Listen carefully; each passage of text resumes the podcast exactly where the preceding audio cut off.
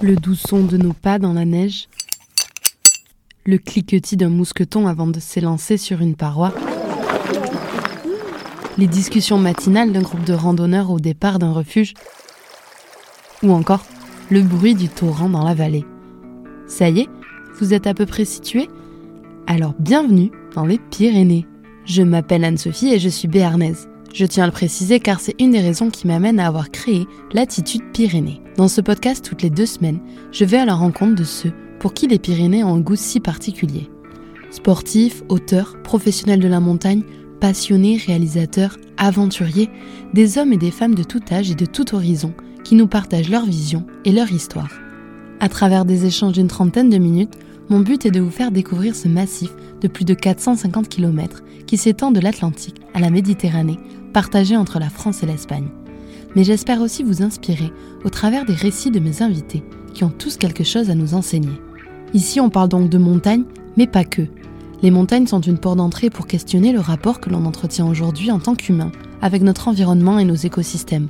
C'est également une porte d'entrée pour évoquer des choix de vie, de carrière parfois, qui emmènent vers les montagnes mais également regarder de plus près ce qui se passe dans ce territoire, culture et patrimoine sont bien ancrés. Dernière petite chose, si vous aimez l'attitude Pyrénées, je vous invite à me suivre sur les réseaux sociaux, sur Instagram et Facebook en particulier, sous le nom Latitude Pyrénées, mais aussi à partager les épisodes et en parler autour de vous. Et le Graal, c'est de laisser 5 petites étoiles sur Spotify. C'est comme ça qu'on pourra faire résonner les Pyrénées, au-delà des frontières. Des fois, quand on se met en danger, involontairement souvent, hein. en montagne, on ressent exactement la même chose. Donc j'ai peut-être besoin d'être sur, ce fil tout le temps. Téméraire et passionné, voici comment je définirais mon invité du jour. J'ajouterais même curieuse. À 22 ans après ses études de journalisme, elle est partie seule pendant 6 mois vivre chez les Indiens Quichua au cœur de l'Amazonie. Une expérience qui marque le début de nombreuses aventures autour du globe. Depuis 30 ans, Laurence Fleury parcourt les montagnes du monde pour écrire, filmer, photographier et raconter. Mais ça reste dans les Pyrénées que le cœur de cette montagnarde réalisatrice est ancré. Dans cet épisode, elle nous parle de ce qui l'a conduite à se consacrer aux montagnes alors que sa carrière avait démarré autrement. Elle nous parle de ses documentaires sur les Pyrénées, de son métier, mais aussi de son attachement aux gens. J'espère que cet épisode te plaira. Belle écoute Bonjour Laurence. Bonjour. Merci d'être avec moi sur le podcast. Euh, pour commencer, si je te dis les Pyrénées, qu'est-ce que ça représente pour toi? Alors les Pyrénées, c'est d'abord un terrain de jeu. C'était d'abord un terrain de jeu avant que je rencontre euh, les gens qui l'habitent et qui, qui, y travaillent. Je pense aux bergers, aux bergères, euh, et à tous les métiers de montagne en fait. Voilà, donc c'est les deux à la fois. Donc avant, c'était plus euh, y aller pour euh, être dehors, faire de la randonnée. Et ensuite, c'est devenu vraiment euh, bah, une rencontre et, un univers.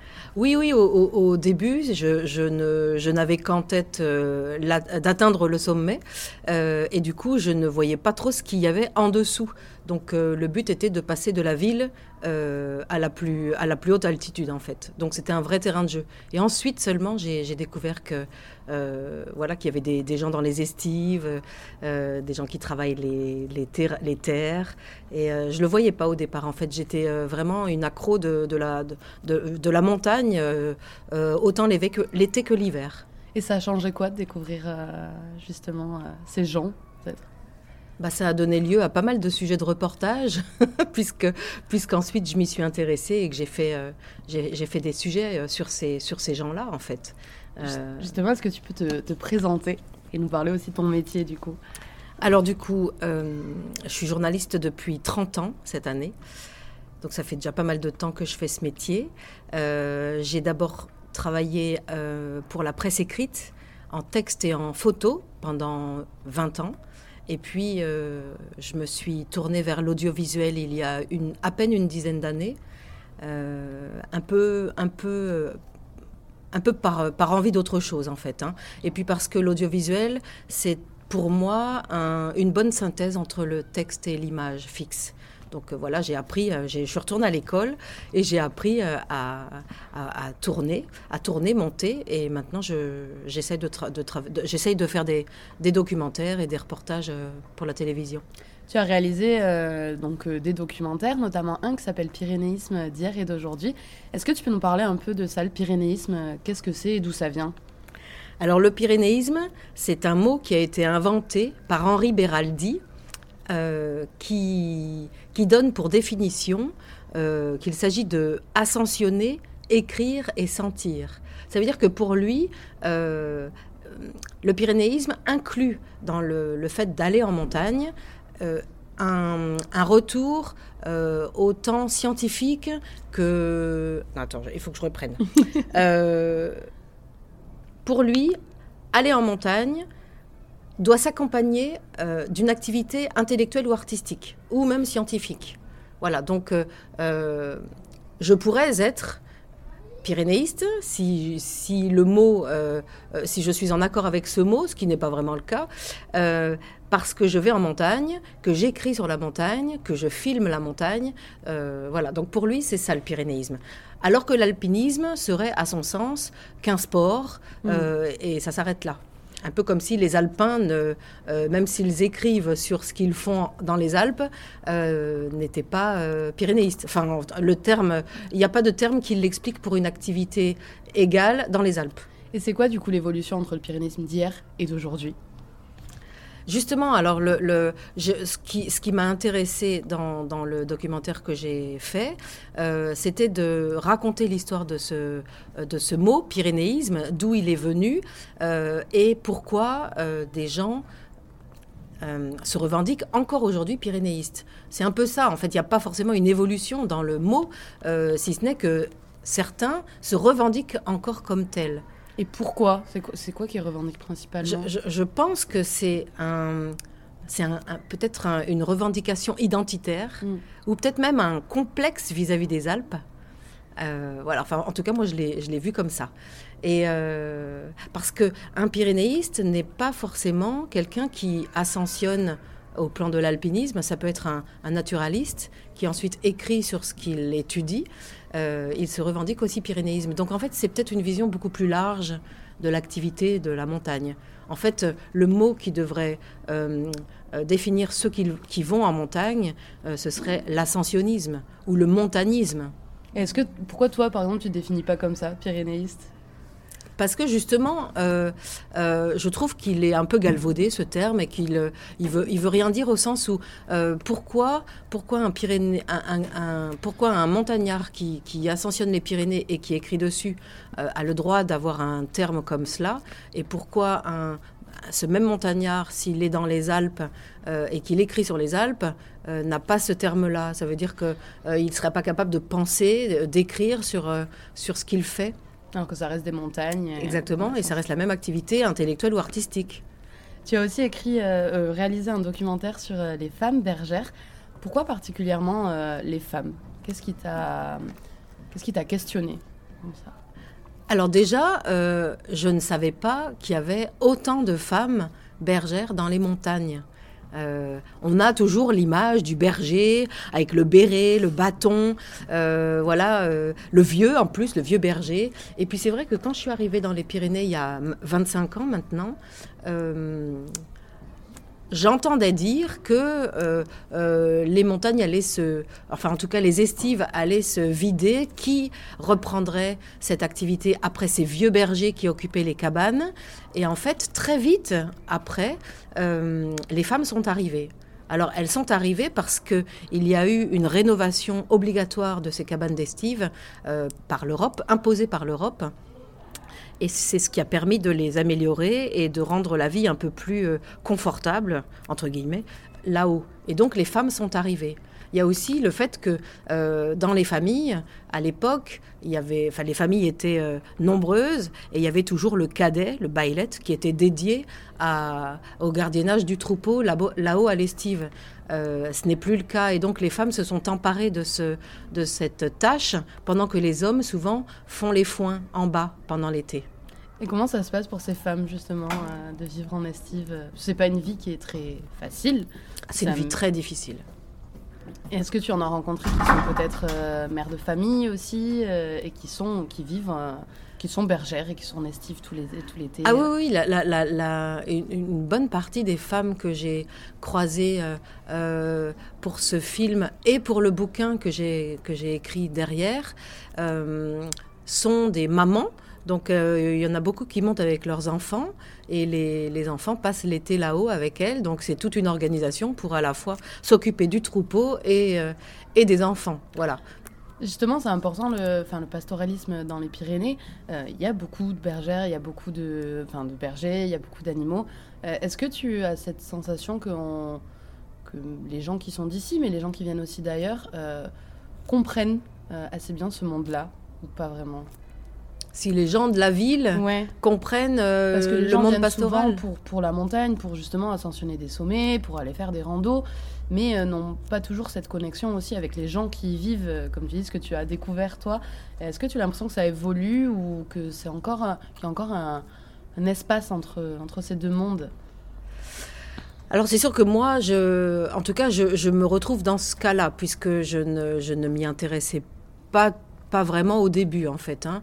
Euh, je pense que les sportifs qui n'ont en tête que d'ascensionner les sommets ne s'intéressent peut-être pas trop, euh, en tout cas quand ils sont sur leur ascension euh, à ce monde-là.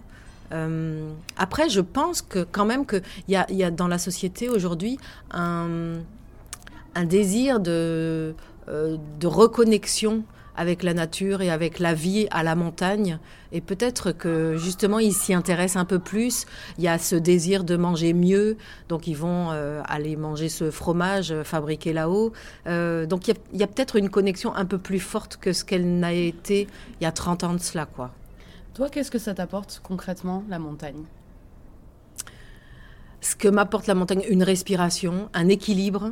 Euh, je pense que je pourrais pas m'en passer. J'ai besoin de vivre au pied des montagnes. Si je pouvais, je vivrais même euh, plus, plus, haut, plus haut en montagne. Mais après, le problème, c'est le travail. Donc, euh, je reste ici pour l'instant pour, pour la montagne, en fait, essentiellement. Hein. Et comment tu as réussi à concilier euh, donc ton métier de journaliste avec aussi bah, la montagne, justement? Comment, comment ça s'est passé? Alors en fait, ça a été une succession de rencontres et de hasards. Euh, quand j'ai choisi de faire ce métier, euh, je voulais être reporter de guerre. Comme la plupart d'entre nous. Voilà.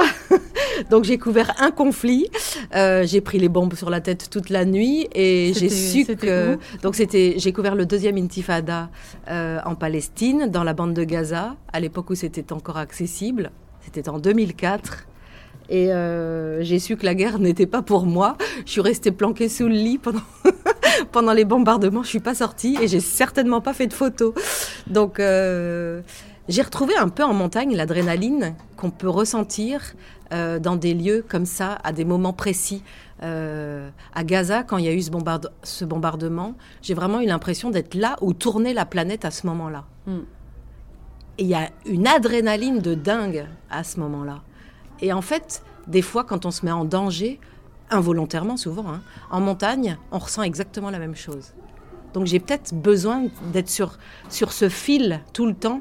D'ailleurs, c'est le fil sur lequel on est quand on est à la pige pendant des années et qu'on est toujours euh, en danger, puisque la précarité, c'est quand même une certaine forme de danger.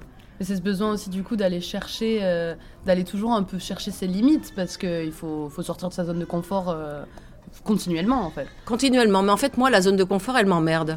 Euh, voilà. Donc, au bout d'un moment, je me lasse. Je me lasse de, de, tout assez vite. Et il me faut toujours du renouveau. Et en fait, euh, euh, c'est peut-être ça aussi que je retrouve en, en montagne. Et tu arrives à ne pas te lasser de la montagne et des Pyrénées, par exemple? Bah, Non, on, on, se lasse jamais de, de la montagne, mais les Pyrénées ne me suffisent pas. Du coup, je cours les montagnes ailleurs quand c'est possible. tu, tu, tu, as voyagé, euh, tu as voyagé beaucoup, tu es allé ailleurs. Euh, où est-ce que, où est-ce que les montagnes t'ont peut-être le plus euh, étonné ou, subjugué? Alors les Andes me fascinent. j'ai fait des reportages, j'ai couru les montagnes au Pérou cinq fois. L'Himalaya aussi est fascinant, évidemment. Et c'est à la fois les sommets et les gens qui les habitent. hein. Mm. J'aime la neige. Donc en fait, euh, quand c'est blanc et que c'est immaculé, j'adore. Je trouve ça magnifique. C'est du désert blanc finalement, quoi. Euh, voilà, donc c'est ça qui m'attire. C'est vrai que l'Himalaya est aussi très attachante pour les gens qui l'habitent. Les Népalais sont, sont des gens super, euh, super avenants, super euh, souriants. Donc j'y vais aussi pour, pour les peuples des montagnes. Et est-ce qu'à l'inverse, il y a quelque chose que tu trouves dans les Pyrénées que tu trouves pas dans ces autres montagnes et qui te et qui peut-être te, te pousse à rester aussi ici? Je sais pas si c'est par par amour simplement des Pyrénées. ou- Alors, ce que, ce que, ce que j'aime dans les Pyrénées, euh, je- en fait, j'habite dans les Pyrénées un peu par hasard. Je, je pense que, euh, étant, étant parisienne d'origine, euh, je serais sûrement allée vivre dans les Alpes. Je me serais installée plutôt dans les Alpes. Après, j'ai suivi quelqu'un dans les Pyrénées et du coup, je suis restée là. Euh, et puis, j'ai découvert les Pyrénées que je ne connaissais pas parce que quand on habite à Paris, on va en vacances dans les Alpes. Ouais. Voilà. Donc, euh, pourquoi je reste dans les Pyrénées pour l'instant? C'est pas, euh, c'est pas quelque chose de figé. hein. Je, je- je les trouve quand même plus sauvages que les Alpes. Euh, Il y a encore des coins euh, sans personne. Euh, alors c'est de moins en moins le cas, hein, surtout depuis le Covid. Ouais. Ils ont tous débarqué en montagne. Euh, mais il reste encore des, des endroits où les gens ne vont pas et, et ce, qui est, ce qui est souvent plus difficile à trouver euh, ailleurs, en tout cas, en tout cas dans, en tout cas dans les Alpes euh, fréquentées. Quoi. Est-ce que tu vois, euh, toi qui parcours les Pyrénées depuis plusieurs années, euh, le changement climatique aussi, l'impact que Ah ouais. Ah oui, oui, le, cette année, je crois que le glacier d'Ossou au Vignoval, il a perdu 4 ou 6 mètres d'épaisseur. Enfin, c'est un truc de fou, quoi. Et, euh, et ça, c'est irréversible. En tout cas, euh, euh, de notre vivant, c'est irréversible. Donc oui, on voit la différence. Les, glaciers l'été sont ultra secs et puis il neige de moins en moins. Donc, donc oui, la montagne, elle sèche et, et elle souffre. Alors toi qui, qui écris sur les Pyrénées, qui raconte bah, l'histoire des gens qui y sont, est-ce que les gens qui lisent, euh, par exemple, ces articles ou regardent euh, ces documentaires, euh, sont plus des gens qui viennent d'ailleurs ou des gens qui viennent d'ici? Est-ce que tu as cette sensation que les gens d'ici s'intéressent aussi beaucoup à ça ou pas vraiment? En tout cas, les gens d'ici, alors c'est peut-être une niche, mais il y a des gens qui sont passionnés de montagne et de tout ce que l'on écrit ou de ce que l'on filme sur la montagne. Euh, quelque chose de très étonnant, justement, euh, quand je propose mes films euh, dans les cinémas, les salles sont combles, alors que quand on va au cinéma pour un film qui sort à la semaine, il n'y a pas souvent foule dans la salle de cinéma. Donc c'est bien la preuve que ces sujets-là intéressent le public. Tu le disais, il y, a, y y a eu après le Covid ce gros mouvement de foule aussi en montagne.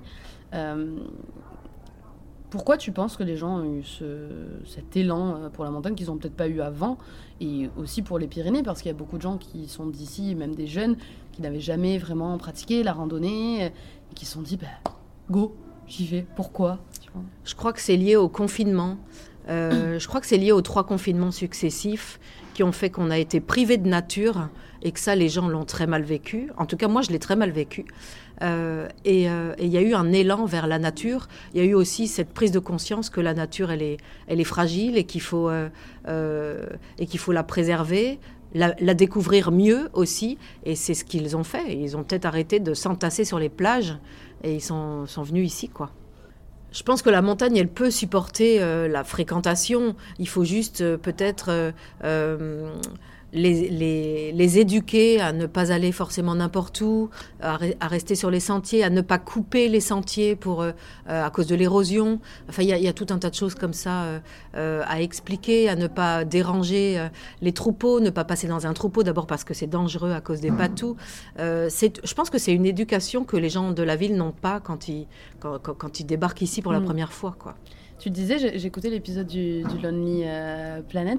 Tu parlais euh, du fait des, différentes vallées aussi, le fait que quand on est en montagne dans les Pyrénées, il faut toujours redescendre dans une vallée pour revenir. On peut pas, peut pas couper euh, vraiment à, travers, à travers la chaîne. Et, tu, parlais aussi de ce fait qu'il y avait des endroits très très touristiques, comme le cirque de Gavarnie par exemple, ou les lacs d'Ayous, et que c'était aussi l'organisation, enfin c'est aussi les, les, gens, les villages qui ont fait de ces endroits très touristiques. comment, comment ils auraient pu tourner ça autrement? Enfin, comment on, pourrait ouais, découvrir les Pyrénées autrement que via juste ces endroits très, très touristique. Mais en fait, le, tourisme, c'est aussi ce qui fait vivre ces vallées. On ne mm. peut pas se passer de tourisme. Hein. S'il n'y avait pas le tourisme, et euh, malheureusement, s'il n'y avait pas les stations de ski, euh, il y a plein de vallées qui ne vivraient plus, qui seraient complètement délaissées. Les gens euh, seraient descendus chercher du travail ailleurs. Donc le tourisme, il, compte aussi. c'est la masse touristique dans des endroits précis qui fait que c'est peut-être compliqué pour ces lieux-là. Mais en même temps, c'est ce qui les fait vivre. Alors moi, j'ai pas la solution, hein, j'en sais rien en fait. Il euh, y, a forcément euh, des lieux euh, de départ pour, pour aller plus haut en montagne. Et c'est ces lieux-là où tout le monde s'agglutine mm. finalement. faire autrement, je vois pas trop comment. Parce que les gens restent aussi beaucoup en bas souvent. Enfin, il y a peu de personnes qui font vraiment aussi de l'alpinisme ou de la montagne et qui, qui vont très haut dans les sommets. Enfin, c'est une minorité par rapport à, aux gens qui fréquentent euh, les Pyrénées. Bien sûr, parce que c'est difficile d'accès, il faut être entraîné, euh, donc euh, il faut faire, ça représente un effort. Et à l'heure actuelle, l'effort n'est pas forcément l'activité la plus en vogue, on va dire. Et du coup, les, les, gens restent en bas, ouais. mais bon, tout le monde a le droit à son niveau de découvrir la montagne, que ce soit au pied ou, ou sur les sommets. Est-ce que tu arrives toujours, en tant que journaliste, à trouver des nouvelles idées sur, euh, sur les Pyrénées, sur la montagne? Ben, alors, je touche du bois. Encore aujourd'hui, oui. Euh, et je suis obligée d'être force de proposition parce que en, freelance, euh, si on n'est pas force de proposition, on ne travaille pas. Donc, ça nécessite de la curiosité et d'être à l'écoute et à l'affût de tout ce qui nous entoure pour trouver de nouvelles idées. c'est pas de tout repos, c'est pas simple. Euh, je pense que j'ai pas choisi la, facilité dans ce travail. Euh, mais voilà, la liberté se paye cher et de plus en plus cher. Parce que si tu étais peut-être dans une rédaction aussi, tu n'aurais pas cette, euh, possibilité de faire tous les sujets que, que tu souhaites. Ou alors il faut trouver la, la rédaction géniale qui, qui ferait que je pourrais faire tout ce que je fais en, en indépendante. Mais je ne l'ai pas encore trouvée, celle-là. Tu, filmes aussi du coup beaucoup en montagne. Comment ça se passe pour filmer, euh, en montagne? J'imagine que c'est pas si simple. Eh ben non, c'est pas simple parce qu'il faut porter le matériel. Euh, on ne filme pas sans un pied pour la caméra, euh, donc il faut tout porter. Alors souvent, je m'entoure de de Sherpas, enfin des copains qui acceptent de m'accompagner et qui m'aident à porter le matériel.